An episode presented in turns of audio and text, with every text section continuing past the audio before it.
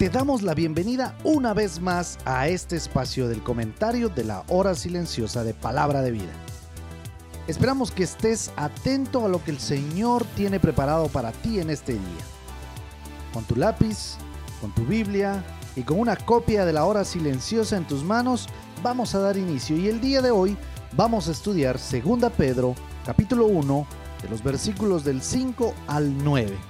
Sullivan Esquite, el director del CCM, será el encargado el día de hoy para ayudarnos a entender un poco más el pasaje de la palabra de Dios. Bienvenido, Sullivan. Muchas gracias, amigo Ferdi. De verdad es un privilegio grande poder compartir las verdades de la palabra del Señor a través de este medio. El día de hoy tenemos nuestra meditación en la segunda carta de Pedro, en el capítulo 1 del versículo 5 al 9. Desde los primeros versículos y a lo largo de esta epístola, el apóstol se ocupa en recordarnos la importancia del conocimiento de Dios, según lo indica el versículo número 2. O también en el versículo 3, él dice, el conocimiento de aquel que nos llamó Aquí el escritor está utilizando la palabra epignosis, que indica un conocimiento superior, en el caso de los hijos de Dios, a través de lo que el Espíritu Santo nos muestra, haciéndolo real en nuestras vidas. Es importante entender que el tipo de conocimiento del que aquí se habla no es tan solo el hecho de escuchar acerca de alguien, como por ejemplo el presidente del país, pues yo lo identifico y veo cuando él habla en televisión, pero en realidad no lo conozco. Tal vez su familia o sus amigos cercanos sí lo conocen. Partiendo de esto, debemos estar atentos todo el tiempo de cómo estamos caminando en la vida cristiana, dado que el apóstol nos recuerda que somos partícipes de la naturaleza divina, según lo indica en el versículo 4. Recordemos lo que dice en la primera carta de Juan, capítulo 3 y versículo 2. Amados, ahora somos hijos de Dios y aún no se ha manifestado lo que hemos de ser. Pero sabemos que cuando Él se manifieste, seremos semejantes a Él, porque le veremos tal como Él es.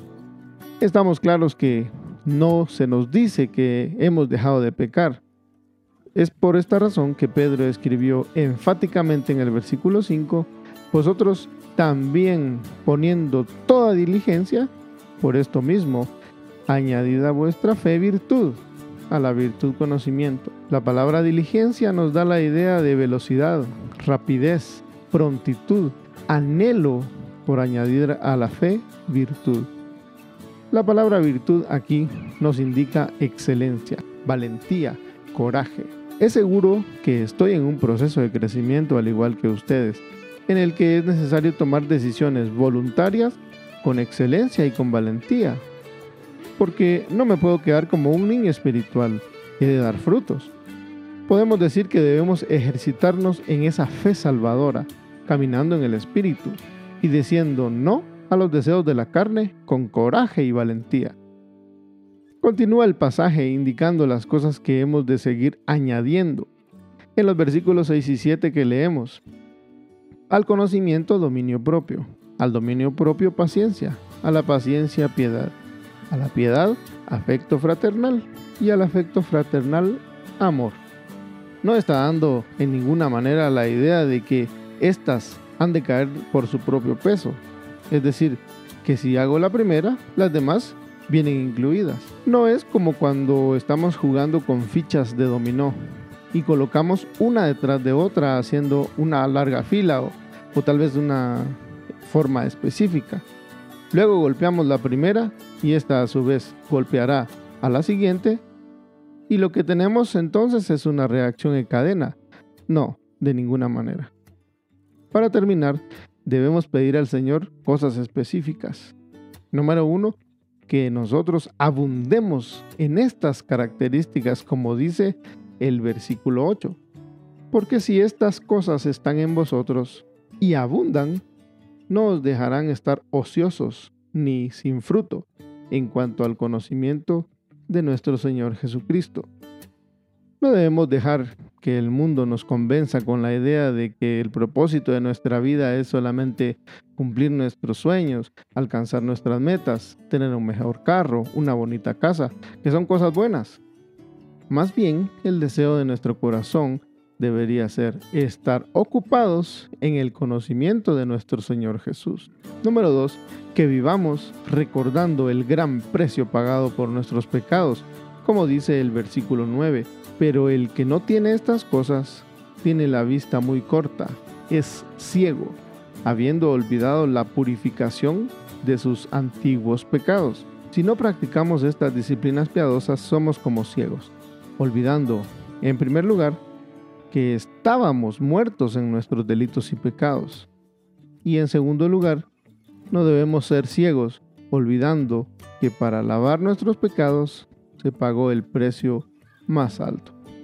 Yo te animo, te animo a vivir la vida cristiana día a día con valentía. Muchas gracias, Sullivan. Es tan importante conocer a Dios de tal forma que lo podamos reflejar en nuestras vidas. Debemos ser presurosos en cuanto a tener excelencia en la toma de cada una de nuestras decisiones y así vamos a poder crecer espiritualmente y poder dar frutos. Por eso, el día de hoy, vívelo. Quizá no le has dado mucha importancia a invertir tiempo en conocer más profundamente a Dios. Y eso te ha impedido reflejar a Dios en tu diario vivir. El día de hoy, pide a Dios quite esas distracciones. Quizá la televisión, las redes sociales, el internet, los videojuegos, etc.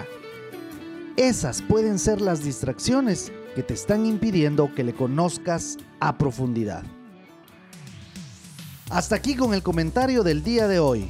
Muchas gracias por habernos acompañado y te esperamos el día de mañana. No olvides seguirnos en nuestras redes sociales. Que Dios te bendiga.